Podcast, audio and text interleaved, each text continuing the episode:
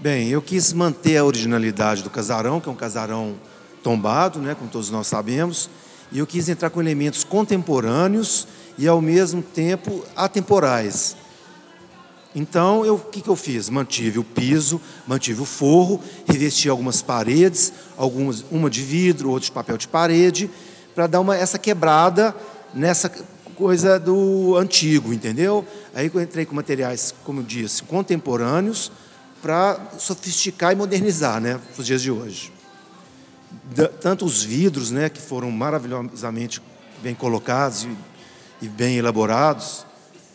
Tenho as obras de arte, por exemplo, um Krashberg, que eu amo, um Vic Muniz, que eu amo, os móveis do estilo, que eu acho que casaram bem com toda essa, essa história. Então, é difícil. É, eu acho que no processo de criação, o mais importante foi na hora que eu cheguei aqui na Casa da Cor, vi o espaço e via assim, tanto que me remeteu assim aquela história de lofts, né, que a gente vê no exterior, né, que aqui no Brasil é tão raro de ver. E também em filmes, né? Então, assim, no processo de criação, essa história de ter um loft aqui em Belo Horizonte, com esse casarão todo, com uma praça maravilhosa na frente, com uma vista linda. Então, isso foi muito gratificante.